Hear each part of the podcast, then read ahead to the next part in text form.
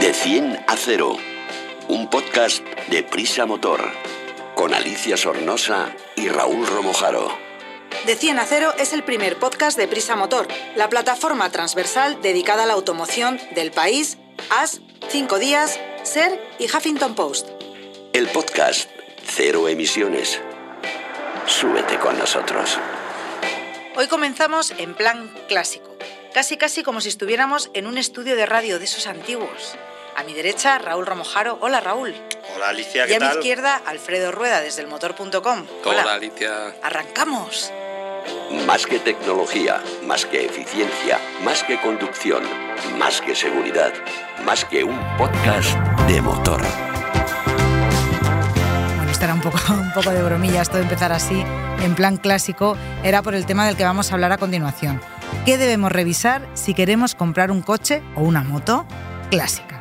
Algo que puede ser una inversión o por simple amor a ese modelo que nos encanta y hemos encontrado eh, que lo tenían ahí, era de nuestro abuelo, o por la marca, que, nos gusta tener cosas antiguas de esa marca, y, o como una inversión, porque muchos, eh, muchos clásicos, coches o motos, se revalorizan con el tiempo.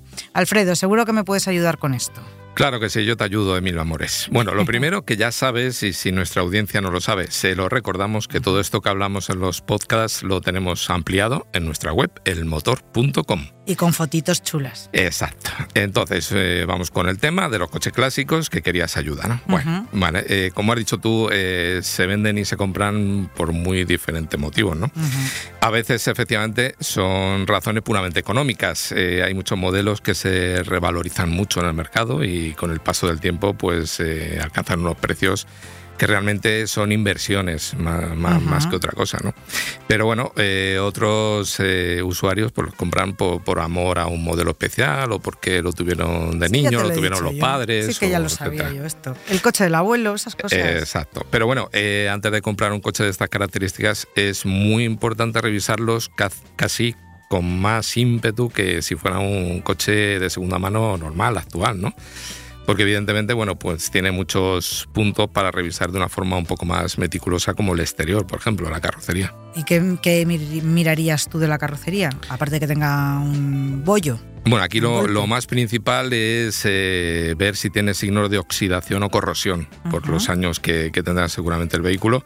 Entonces, bueno, es eh, muy importante ver, eh, revisar las zonas que quedan ocultas a la vista. Eh, es muy recomendable llevarlo a un taller, subirlo eh, a un hidráulico y verlo muy bien por debajo, ¿no?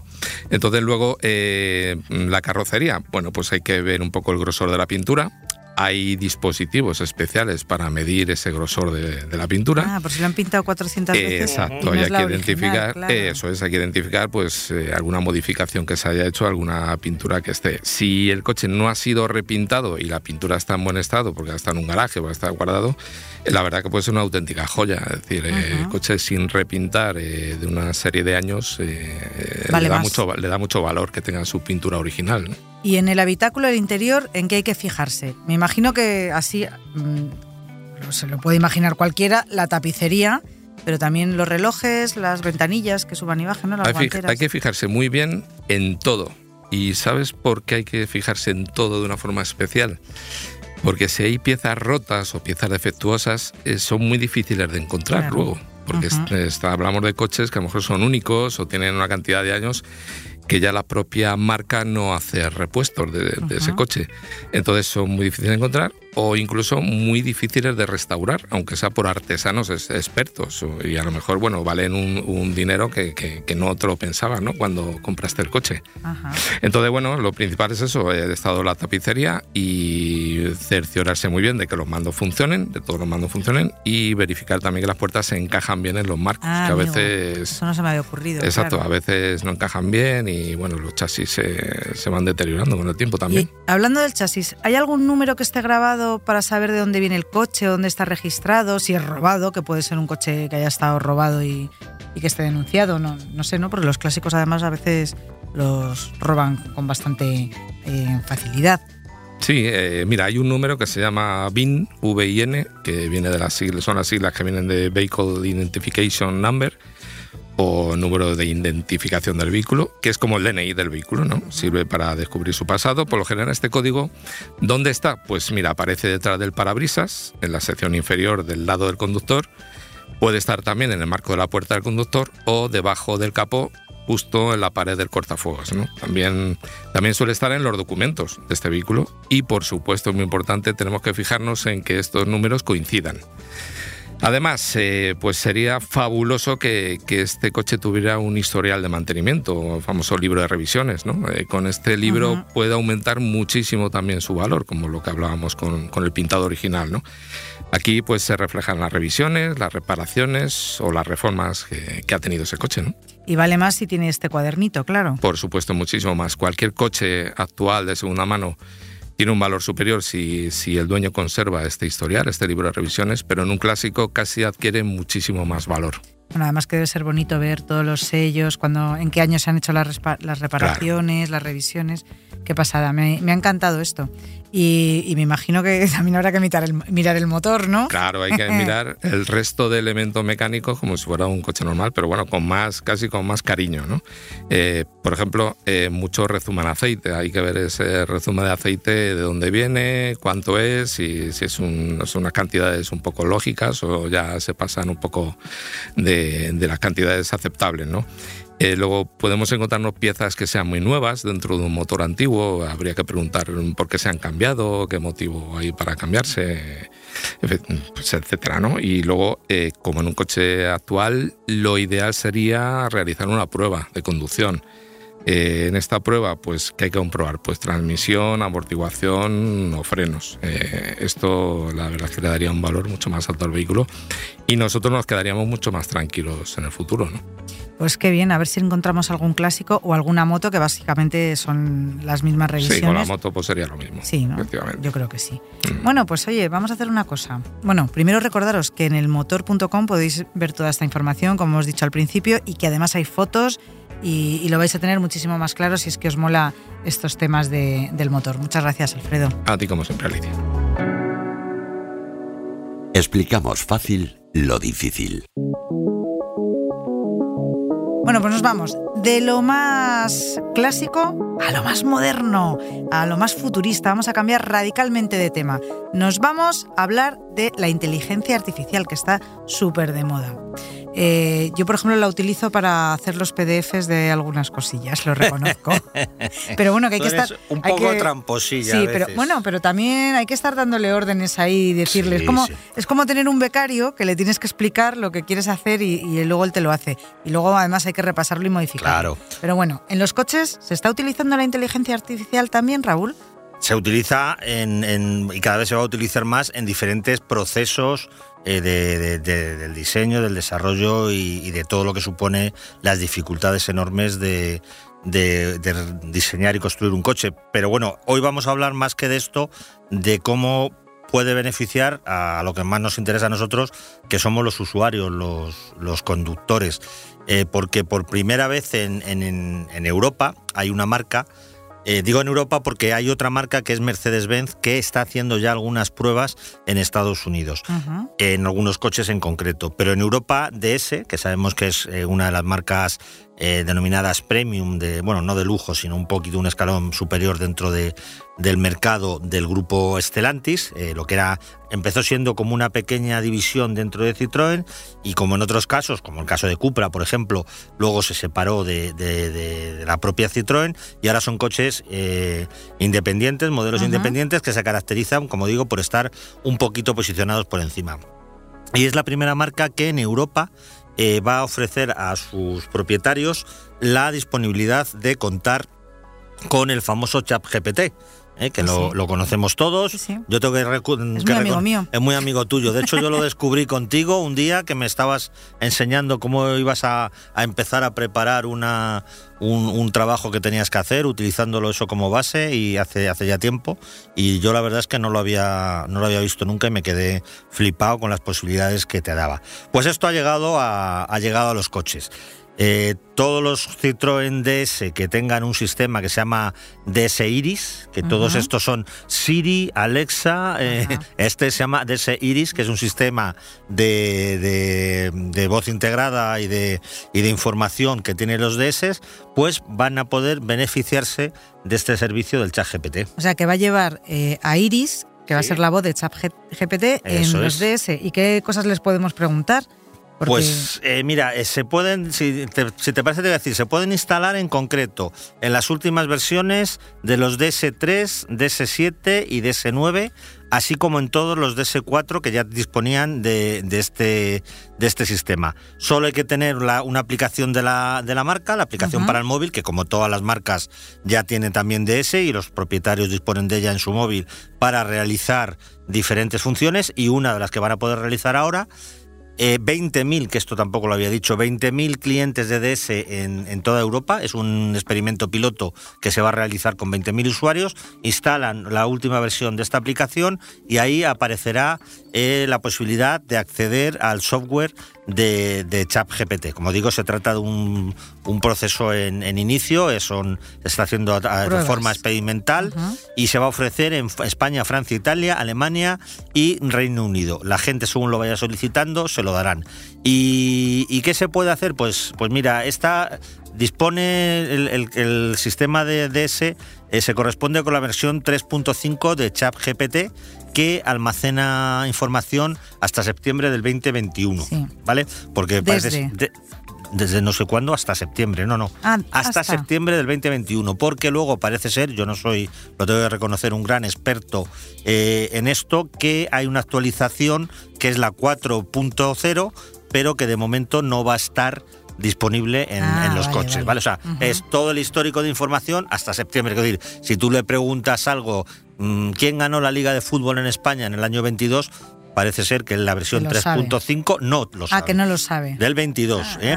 Tiene que ser hasta el 21. Las noticias fresquitas no se las No, hasta ahora. Esto está en la 4.0, que parece ser que ChatGPT, con esta actualización que cubre ya hasta nuestros días, por así decirlo, eh, pues va a empezar a cobrar. Como siempre hacen estas aplicaciones, que primero son gratis, te enganchas, tú te has enganchado y, y como ¿eh? luego quieras saber algo del año pasado. Es que yo ya me sé otra que es de Microsoft. Yo voy, cambiando de, voy cambiando de inteligencia artificial para, que, no me cobren. Para que no te pillen.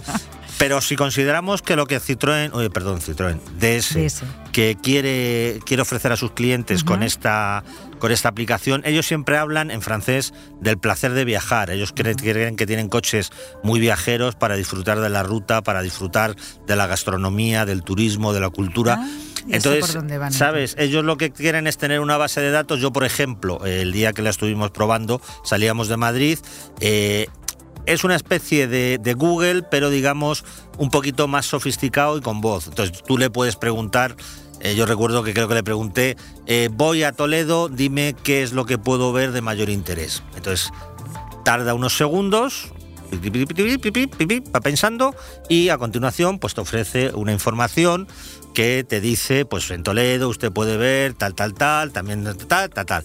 Ellos lo que pretenden es que tú vayas viajando, pases por eh, el castillo de Coca y le preguntes, estoy en Coca y veo un castillo, ¿qué me puedes contar de este castillo? Y ah. ChatGPT te ofrecerá esa información y muchísima más, ¿no? Pero ellos creen que el enfoque que pueden darle a sus clientes es esto, ¿no? O, quiero ir eh, a ver el Museo del Prado, ¿qué es lo que no me tengo que perder? A turismo. Sí, tú, bueno, o, cuestiones prácticas, o cuestiones prácticas. Eh, voy a voy a Albacete. ¿Cuáles son los platos típicos de la, de la cocina de la zona? Sí, exactamente. Pero no solamente cocina, gastronomía, cultura, eh, música. Que en un coche digo yo tampoco te vas a preguntar, a poner a preguntarle cosas de matemáticas. bueno, poder podrías, porque el, chat GPT te contesta. Lo que ocurre que no es exacto lo que tú dices, no es lo que toca, ¿no? En ese momento. Y además subiste un vídeo muy gracioso en nuestras redes sociales del motor.com. Eh, preguntándole al coche, el coche te contestaba. Sí, sí, sí, el coche. Eh, claro, yo lo estuve, o sea, eran una de las primeras unidades que habían llegado a España y ya estaban operativas y efectivamente nos dejaron la posibilidad de, yo por ejemplo le pregunté eh, sobre la marca, sobre qué era de ese o sobre eso, voy a Toledo, eh, qué, puedo, ver? O en fin, este tipo de preguntas que además me imagino que según vayas aprendiendo a manejarlo, yo tuve por desgracia solo tuvimos unos minutos para poderlo usar, eh, pues conocerás más las capacidades del sistema y te permitirá acotar las preguntas y saber... ¿Cuáles son los mejores restaurantes para tomar paella Correcto. Eh, cerca de Denia? Exactamente. Y tú, por ejemplo. Te lo dice y vaya que te vas. Claro, lo, que pretenden es ofrecer la máxima comodidad y funcionalidad en los viajes, ¿no? Ese es un entorno en el que este sistema, pues, ya te digo, se, se muestra, va un pasito más allá de lo que hacemos. Oye, Google, eh, o, bueno, o el que tenga Apple, Siri, Siri, mm, tal. Esto va un paso más allá, o sea, te, te da una información más completa, incluso cuando se instale, porque la idea es que esto vaya adelante y se instale la última versión, esta 4.0, que ya veremos quién la paga, si la paga el cliente, la paga ADS o quién la pagará, la 4.0 será más moderna. Le podrás preguntar si vas en un híbrido enchufable, por ejemplo, qué hoteles tengo en la ruta donde pueda cargar el coche y comer a la vez. Correcto, ese tipo de eh, informaciones te las podrá te las podrá dar, o sea, todo irá avanzando. Insistimos, la noticia, lo importante, ChatGPT, la inteligencia artificial, llega al coche para servicio del usuario. Como todo esto, mm, tendremos mucho que ver, ya está disponible, es un proceso piloto y poco a poco se irá implementando, pues seguramente en más marcas de Stellantis, después lo harán otros, en fin, será la idea es esto, ¿no? Que, que, el propio conductor o su acompañante tengan acceso a un universo de información que te facilite mm, saber cosas de los lugares donde visitas o curiosidades de a dónde vas, en fin. Y que te lo esté contando de viva te lo esté contando, exactamente. Eso yo, yo todo lo que hago lo hago mirando la pantalla. No, no, esto es de la viva voz y, hombre, sin, ya te digo, no, no pudimos, digamos, atinar o depurar mucho las preguntas, pero las preguntas básicas que le hicimos, pues a mí me parecieron que eran bastante. O sea, si tú no tienes ni idea de algo, a lo mejor alguien que conozca Toledo, pues lógicamente la, explicación del chat GPT le parece ridícula. ¿no? Entonces ni lo pregunta. Claro, efectivamente. Pero si tú te vas, no sé qué decirte, a Bruselas y no has estado en la vida, pues segura los, los datos básicos y lo, lo esencial lo vas a tener ahí, como decimos, sin necesidad de escribir sin necesidad de usar otro sistema, con voz y respuesta en voz para no despistarte demasiado de la carretera. O sea, yo creo que es una buena idea, queda mucho por venir, pero empezamos. El primer pasito ya está dado y a partir de ahí, uno detrás de otro hasta que esto vaya avanzando. Fenomenal, cambiamos de tema. Te analizamos un vehículo en de 10 a 0. Y llegamos con el test picadito picadito para conocer los nuevos modelos, en este caso el Yaris Cross, Toyota Yaris Cross, ¿no, Alfredo? Así es. ¿Qué tipo de vehículo es? Pues mira, es un vehículo que de momento está teniendo mucho éxito entre la gente joven. Es un suburbano, eh, mide poco más de 4 metros de longitud, 4,18 para ser exactos, y eso significa 24 centímetros más que un Yaris y una distancia libre al suelo de 17 centímetros. Además, eh, pues es híbrido, como ya nos tiene acostumbrados Toyota, y eso significa que tiene la tarjeta Eco en el parabrisas. Mm, esto me gusta. ¿Qué caracteriza su diseño? Porque parece como un poco 4x4. Sí, la verdad es que tiene un aspecto de, bueno, pues sub eh, campero, pero eh, tiene unas líneas como muy parecidas a las de su hermano mayor, el CHR. Eh, son líneas muy modernas, casi futuristas y la verdad es que llama mucho la atención, sobre todo como decimos, de la gente joven. Es un coche como muy fresco, muy joven, muy futurista. ¿Cómo es la habitabilidad? Eh, bueno, lo mejor del interior de este pequeño sub es que su entrada y salida es muy cómoda. Los asientos se sitúan un poquito más elevados que en el Yaris normal. El interior, pues claro, con esta medida no es para tirar cohetes. De hecho, tiene la misma distancia entre ejes que un Yaris normal. Eh, lo único esa longitud se ha aumentado gracias a los voladizos delantero y trasero. Pero, pero claro, dentro no hay mucho espacio. Lo que sí destacan son unos asientos delanteros muy cómodos que sujetan muy bien el cuerpo pero detrás ni hay tanta comodidad ni hay tanto espacio. Eh, no hay ni para la pierna ni para los hombros. Eh, por eso, tres adultos no se van a poder sentar nada de forma muy cómoda, van a ir demasiado apretados. No es un coche para llevar a, a tantos pasajeros ni, por supuesto, tan grandes. Y además, el acceso a esta zona no es nada fácil. Las puertas traseras no se abren demasiado y tampoco tiene salida de aire en esta zona, así que para familias no es. Y luego, pues respecto a su maletero, esta versión que hemos probado, en este caso la más alta de la gama, eh, en el podcast pasado hablábamos del Polestar y hablábamos de la versión de acceso a la gama. Esta, sin embargo, eh, es a la que nos tienen acostumbradas las marcas, a dejarnos la versión tope de gama.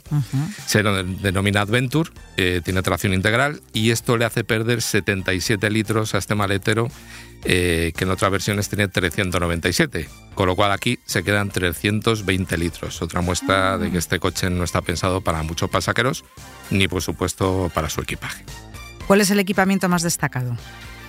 Como te acabo de decir, esta versión es la más alta de la gama, se denomina Adventure y además de la tracción total y los modos asociados a ella, que son tres modos, normal, snow, que es nieve, y trail para pistas, el equipamiento la verdad que resulta muy muy completo. Eh, mira, entre otros elementos cuenta con entrada y arranque sin llave, una pantalla de infoentretenimiento de 9 pulgadas, retrovisores exteriores plegables y calefactables, cargador inalámbrico para móviles, climatizador bizona o asientos delanteros, delanteros calefactables.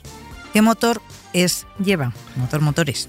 Pues mira, es un motor híbrido no enchufable, eh, con lo cual pues tiene dos motores, eh, uno de combustión y otro eléctrico. El primero es un tricilíndrico, tres cilindros, 92 caballos y funciona con uno eléctrico que tiene 59 kilovatios, equivalen a unos 80 caballos, y en su totalidad, en su conjunto, ofrecen 116 caballos en total. La batería tiene 0,76 kilovatios hora de capacidad. Y como ya he comentado, esta versión también dispone de sistema de tracción a las cuatro ruedas, que en Toyota denominan AWD-I.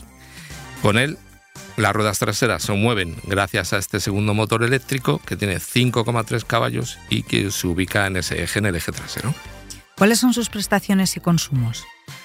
Mira, este coche pesa, no tanto como un eléctrico 100%, pero claro, eh, arrastra una batería que aunque pequeña, bueno, pues se le lleva a arrojar en báscula 1.260 kilos. Claro, para 116 caballos, pues eso significa que sus prestaciones no son las de un bólido. Mira, acelera de 0 a 100 km por hora en unos discretos 11,8 segundos, casi 12, y alcanza una velocidad máxima de 170 km por hora. Bueno, la velocidad máxima suficiente. Suficiente para que nos pongan una buena multa. Efectivamente. Entonces, en cuanto a su consumo, pues se le pasa lo que a todos este lo que todo este tipo de coches híbridos, que al contrario que los de combustión, sin electrificar, gasta mucho menos en ciudad que en carretera. Homologa 5,1 litros cada 100 kilómetros, pero esa es la media, porque en ciudad nos ha marcado una media de 4,3 litros y en carretera, sin embargo, se ha ido a más de 7. Ya me imaginaba yo que iba a pasar eso. Bueno, arrancamos, ¿cómo se comporta?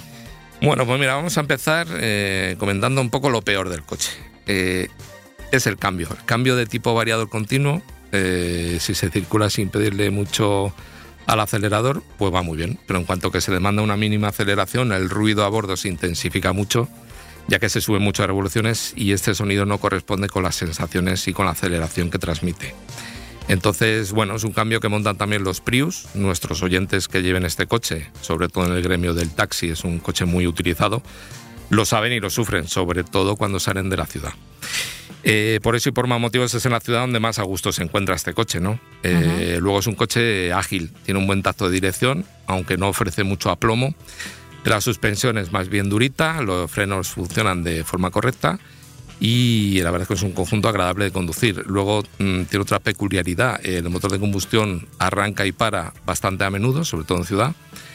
Eh, se escucha el sonido, pero no se nota ningún tirón a bordo, ningún tirón de ese cambio de, la energía de, de, gasolina a la energía eléctrica. Sí, yo, yo si me permitís, eh, al hilo de lo que dice Alfredo, la verdad es que yo creo que Toyota hace unos coches magníficos para en relación a, su precio, muy fiables, con un estilo bonito, eh, eficientes. No es que lo diga yo, lo dicen las ventas. El año pasado fue la marca más vendida en España y este año va por el mismo camino. Y lo único que no entiendo es cómo siguen manteniendo estos cambios CVT en esos coches, que es lo único que estropea una experiencia de conducción que por otro lado serían magníficos. Es verdad que también son fiables, son muy baratos, por eso los ponen, eh, pero es una tecnología absolutamente obsoleta y superada y penaliza muchísimo al coche. Y si en Toyota lo hace, no viene a caso porque es otra marca, pero es la misma, el mismo grupo, en un Lexus que ya es esto elevado a la enésima potencia. Que has pagado más. Más pagado más, el coche va todavía mejor, súper fino, súper suave, todo magnífico y te encuentras con un, con un cambio CVT que parece el de un Vespino.